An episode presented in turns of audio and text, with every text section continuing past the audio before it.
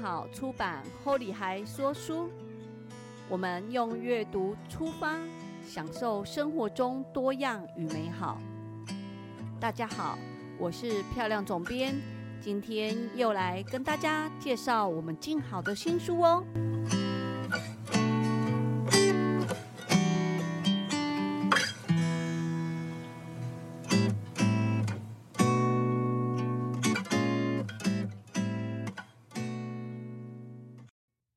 大家好，今天呢又是我们分享我们新书的时间。今天要特别跟大家分享的是铸铁锅做下饭菜这一集呢，是我们铸铁锅做下饭菜的第四集。然后我们特别请到我们书里面的呃作者雨辰老师，那现场有雨辰老师，还有我们本书的编辑蕊妮。那请大家打个招呼。Hello，Hello，我是蕊妮。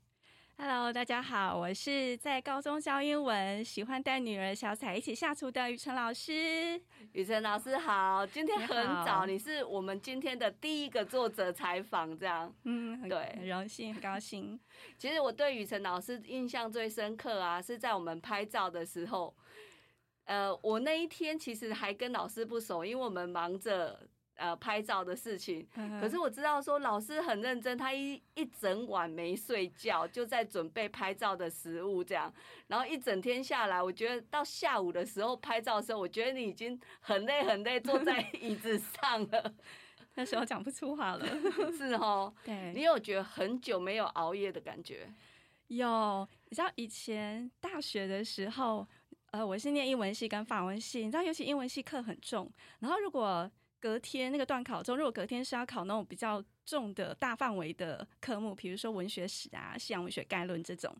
我是一整夜熬夜读书到天亮。就是平常都有读，但是一定要前一天全部再读过，我觉得才能得高分。然后当老师的时候，有时候也是因为出考题，然后就是隔天就要交考题了，然后一定要熬夜把它出出来，对，或是改学生的什么那种。你知道高三模拟考的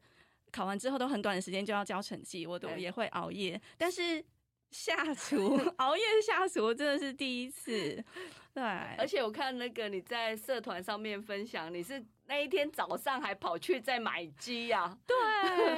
因为我呃，就是前一天我小孩大概十点终于被我赶上床睡觉，然后我才开始去厨房开始备料，然后是站着，然后就是站一整夜，因为我动作很慢，你知道从那种。剥蒜头啊，然后要剪那个什么虾饺啊，就是每个细节都要花好多时间，然后我就这样弄到天亮，然后我就觉得很急，你知道吗？因为我一点要拍摄，对，然后就是觉得很怕来不及做完，然后好不容易终于煮完了，然后我就发现，因为我前一天酱油膏用完了，然后我就去卖场买，但是我买了一个就看起来很厉害。然后，但是我平常没用过的酱油膏，结果我那天早上煮那个三杯鸡的时候，我觉得它颜色太深了，因为我用就是那个食谱，都是按照食谱的方式在重煮，因为我希望那个读者煮出来是跟我一模一样的。然后我就觉得那味道有点太重，然后颜色太深，你知道吗？就傻了，就这样子看了它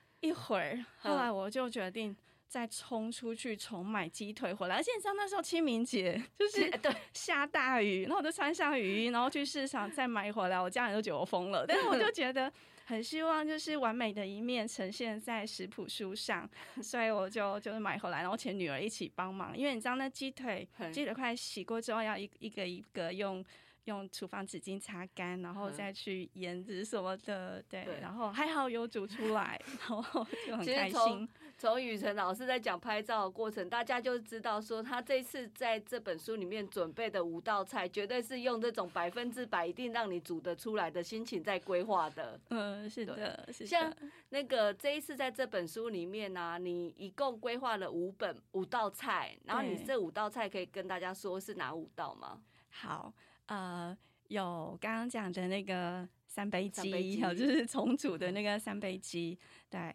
呃，因为小时候家境不是很好，但是小时候妈妈如果有煮三杯鸡，我就觉得那一天非常非常的兴奋，对，因为它很下饭，然后很好吃，对，所以我一直很想要做三杯鸡。然后再来另外一个鸡是金沙鸡翅，对，因为我超喜欢吃金沙，呃，我超喜欢吃鸡翅，然后我一个朋友也好喜欢鸡翅，我们就很开心。然后有一天我就上网找找哪里有卖鸡翅的，结果我找到有一家餐厅，它是。全亚洲第二名好吃的鸡翅餐厅，然后我们就去吃，然后里面有一道菜叫做金沙鸡翅，超好吃的。对，但是后来因为去年疫情，就是后来就没办法再去吃。我就想说，哎，刚好要出食谱书，我想要借这个机会来研究金沙鸡翅怎么煮，所以我花了很多时间研究。所以有成功才分享给大家，对对对，觉得有成功，然后觉得很好吃，所以一定要分享给大家这道超好吃的金沙鸡翅。对，然后呃还有那个呃香蒜香蒜啤酒虾是用是用那个泰国虾做的，然后我们家也很喜欢吃泰国虾，对，所以那一道也超赞的。然后还有一个呃，雨辰老师说糖醋无锅鱼，对，烧无锅鱼还是糖醋？糖醋无锅鱼，对，糖醋无锅鱼，那个是小时候爸爸妈妈常煮的，因为我们家住花莲，然后家附近就有一个鱼温，然后它都卖很便宜，就是大概呃两条五十块，然后很大条，对，然后。妈妈就会用糖醋锅，我觉得它好下饭，因为这旁边那个酱汁拌饭，我就可以吃很多饭。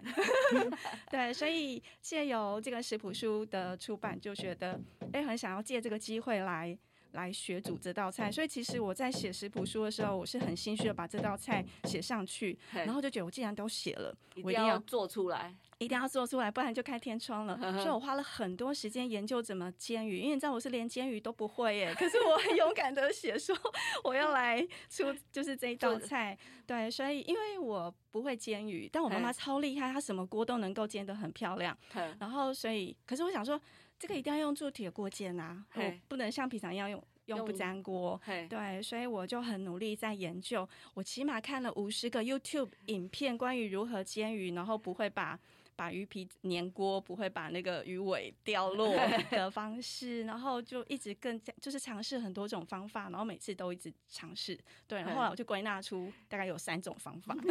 有在这那个细节让读者买书才能知道。对，我觉得厉害的人可能第一种就可以了，但像我这种很逊的人，我可能就需要三种一起做。可是我自己呀，觉得煎鱼这件事情对很多人来讲都是一个，像我妈也是很会做菜。可是他就是不擅长煎鱼，所以他鱼通常有时候头断掉，尾巴断掉，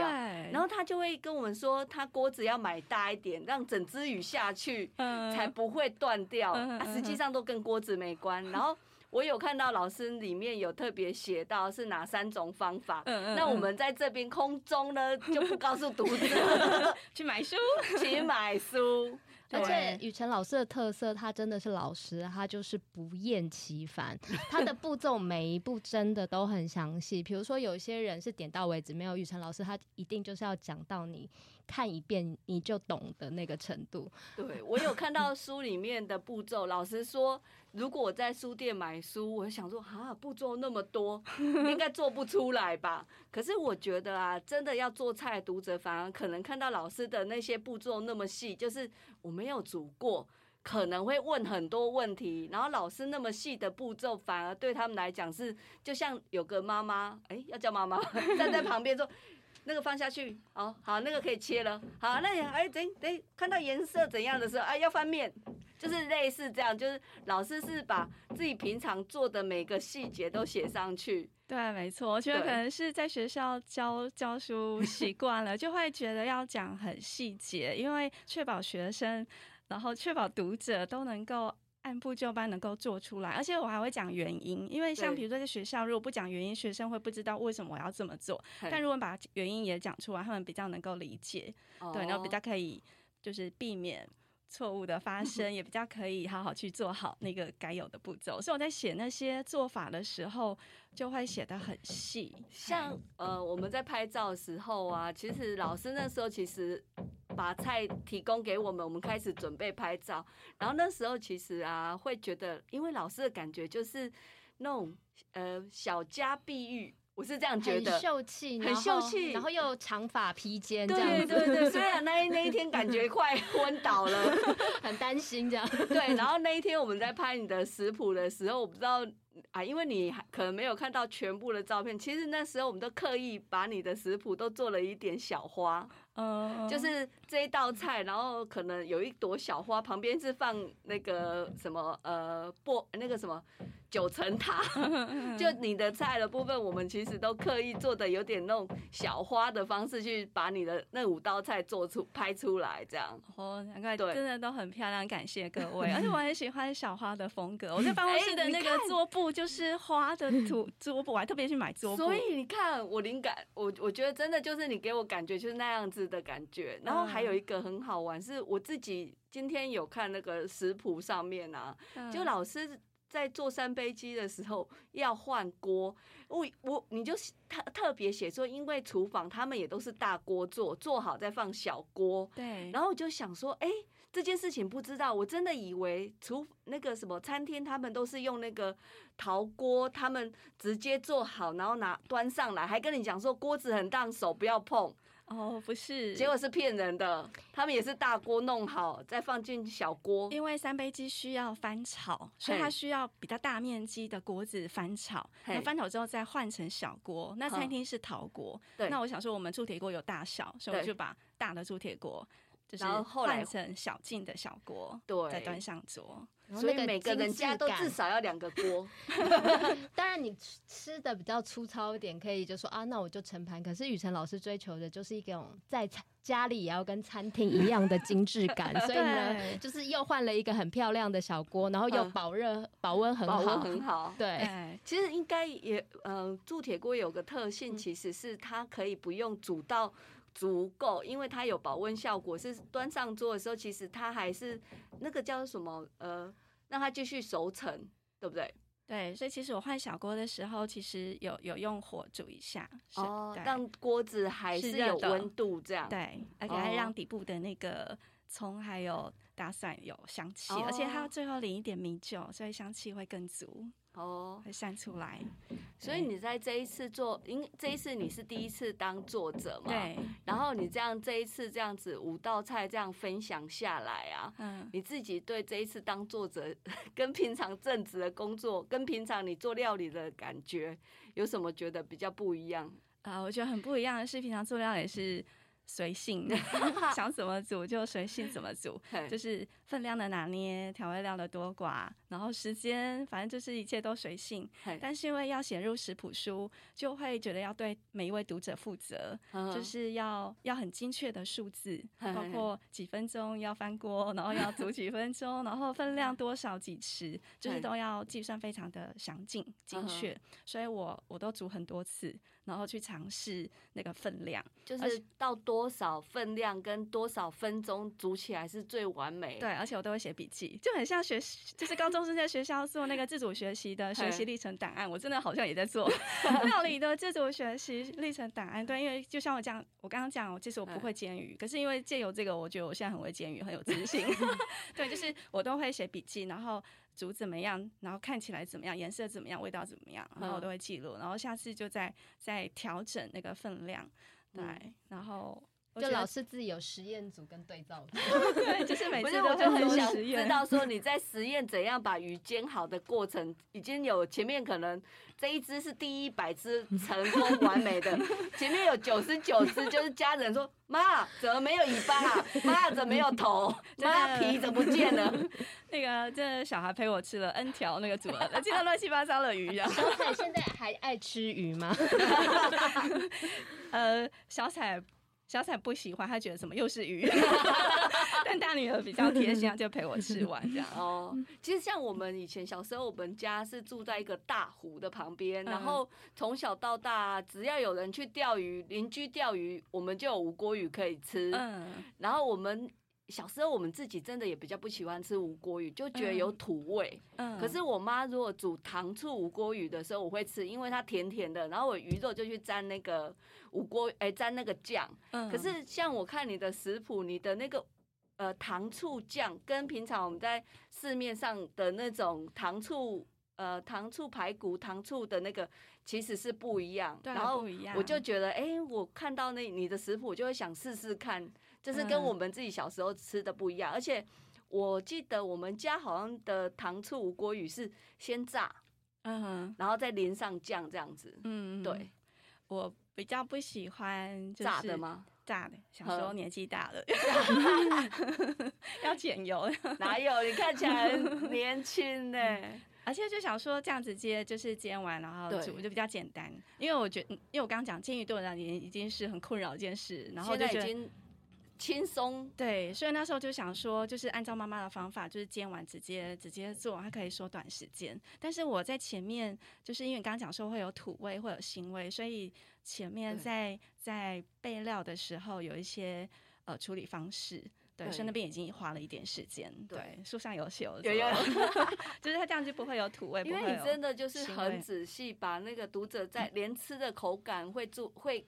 会考虑的事情，你都把这个事情做解决。对，因为我写完食谱的时候，会自己再照着最后定稿的食谱再重组，看看就是以读者的角度来看着食谱煮，是不是能够煮出一样的东西，有没有哪里嗯还需要再调整？嘿所以我好像常常又又改了什么，然后 跟编辑说对不起，我哪个地方又有一点小改，这样 我就觉得很不好意思。编辑就把你封锁，怎么又改了其实我会觉得那就是对自己负责的一种做法。就是你突然想到，我常就是因为这本书有二十一位作者，那有些人就是。一次 OK 了，但是就是会有像雨辰老师这样，他就是很细心，他想一想，他觉得不行，万一他这样做不出来，我会很内疚，他就又改，我就觉得哦，真的对自己超负责。对，然后可是还好，我们那个还是有截止时 间。苏宝宝，你今天终于看到宝宝了。对对对，那我现在要跟你问一下，因为时间也差不多，想问一下说，在你心目中下饭菜是什么？我觉得心目中的下饭菜就是就是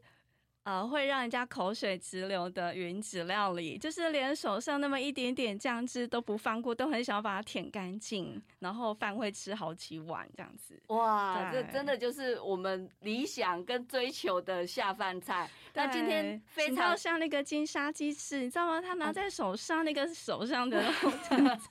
就会觉得真是超美味的。对，然后今天真的非常谢谢雨辰老师能够来空中跟大家分享这本书，然后也期待更多的听众可以试做一下雨辰老师的料理，然后可以到社团上分享，然后雨辰老师可以在底下帮你按赞哦。而且不懂的话，雨辰老师也会帮你解答哦。老实说，看了雨辰老师的食谱，再不懂就是中文比较不好。可能会被当掉。好，那今天非常谢谢雨辰老师，也谢谢蕊蕊妮。呀、好，谢谢大家，拜拜拜拜